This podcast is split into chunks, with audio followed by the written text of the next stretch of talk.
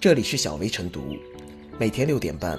小薇陪你一起感受清晨的第一缕阳光。同步文字版，请关注微信公众号“洪荒之声”。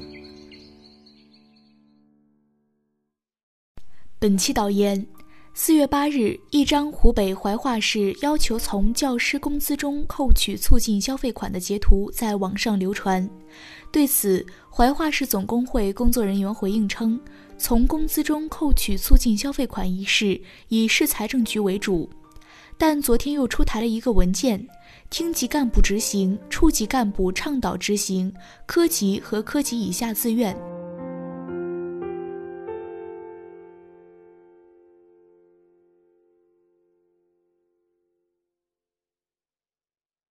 从工资里扣，这样发消费券有点愣。国内疫情得到基本控制以来，各行业复工复产迫在眉睫。江苏南京、浙江宁波等地区率先面向居民派发消费券，在得到舆论正面肯定之后，更多地方陆续跟进。四月九日，商务部在新闻发布会上介绍，目前已有七个省、二十多个地市组织发放了多种形式的消费券。其中，杭州发放的消费券已核销二点二亿元，带动消费二十三点七亿元，乘数效应达十点七倍。其实，地方政府派发消费券并不新鲜。二零零九年，国际金融危机的影响波及国内，就有地方面向市民发放消费券。出于发展文化旅游的愿望，倾向性的发放文旅消费券更成为一些城市的常态。目前，一些地方对发放消费券驾轻就熟，离不开过去实践积累下来的经验。二零零九年十月，财政部下发关于规范地方政府消费券发放使用管理的指导意见，规范地方政府消费券发放使用管理，其中要求地方各级政府发放地方政府消费券应纳入本级政府预算管理。明确禁止以政府消费券抵顶或支付应发放职工工资或劳务报酬的做法。从工资中扣除消费券额的做法，显然违反了财政部的上述规定。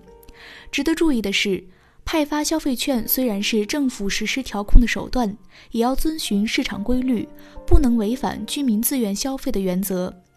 怀化有关部门试图面向公职人员发放消费券并扣除相应工资，带有明显的摊派特征。即便这一措施实施，其对于市场的支持作用也是令人怀疑的。以牺牲部分群体消费自由甚至生活便利为代价派发所谓的消费券，暴露出对市场经济理解不够透彻的形式化倾向。政府发放消费券不能是大水漫灌，而需要精准设计，才能起到四两拨千斤的效果。从一些地方的实践来看，消费券的适用范围有明确规定，比如新冠肺炎疫情发生以来，餐饮业、旅游业和文化产业损失较大，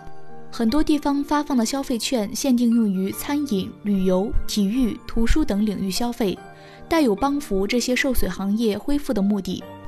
而且，消费券的使用常常建立在有真实消费额度的基础上，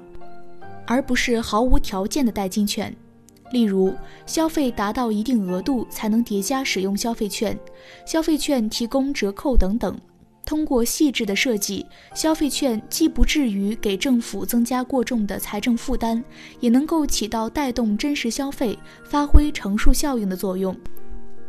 以网友曝光的湖南怀化的做法看，消费券的使用范围极为宽泛，除了充不了水电燃气物业费以外都可以使用。这看似喜大普奔，实际上并无科学规划设计。对于地方政府而言，是否发放消费券，以何种形式发放消费券，最根本的要坚持量力而为的原则。对于财政有余力的地方而言，以消费券形式返利于民，既能帮扶产业发展，也能改善民生，提高居民幸福度，自然皆大欢喜。但对于财政实力有限的地方，不能打肿脸充胖子，更不能慷他人之慨，以牺牲部分群体合法权益为代价发放消费券。在疫情给经济带来不确定性的当下。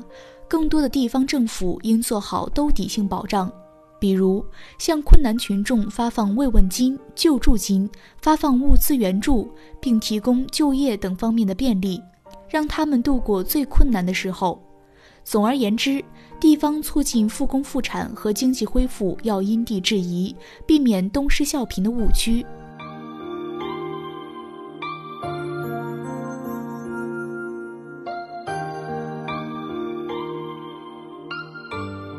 部分工资变消费券，拉动消费岂能搞硬性摊派？为了弥补疫情期间的经济损失，发放消费券，促进消费回补，帮助企业渡过难关，成了很多地方的重要手段。据不完全统计，截至四月六日，全国至少有四十多个地区推出了数百万元到上亿元不等的消费券政策。不过，怀化当地的操作明显跑偏了。将额外发放的消费券变成从工资里中扣钱消费，用强制摊派的方式来促进消费，一方面侵犯了包括教师在内的公务人员的合法权益，另一方面硬性减少工资收入的方法本质上是拆东墙补西墙，很难将消费的总盘子做大。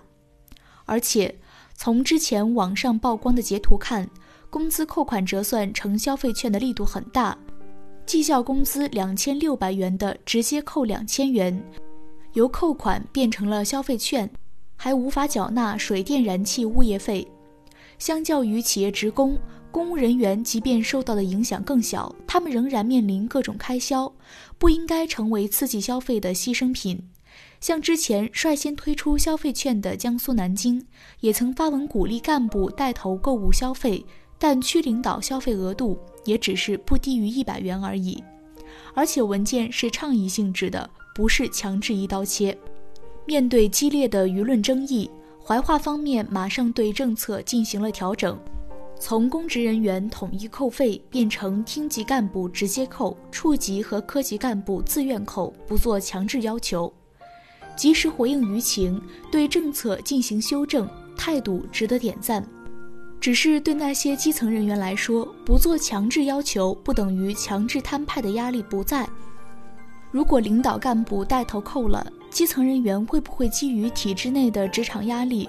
违背自身意愿跟随扣缴？这种可能性只要存在，就有违消费券的政策初衷。需要再次提醒的是，消费券的本质是让利于民，而不是与民争利。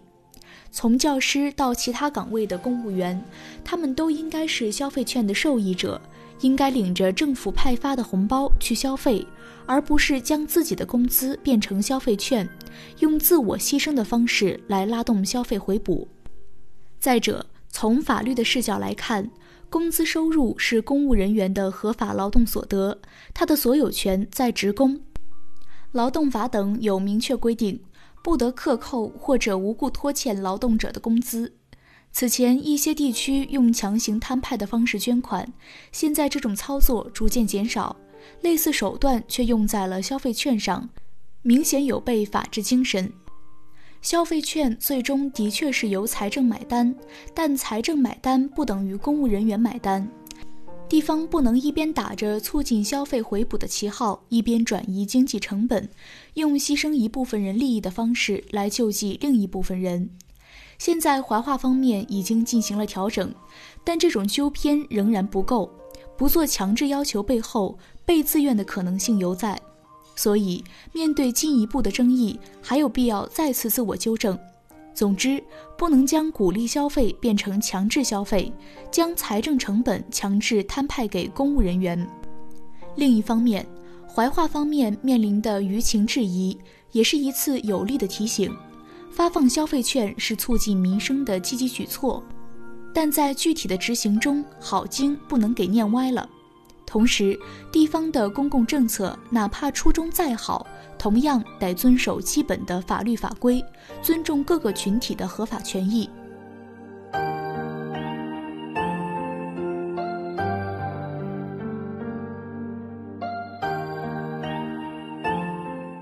小微复言。为激发居民消费热情，促进各行业恢复运营，多地推出了向居民派发消费券政策，并在整体上取得了良好反响。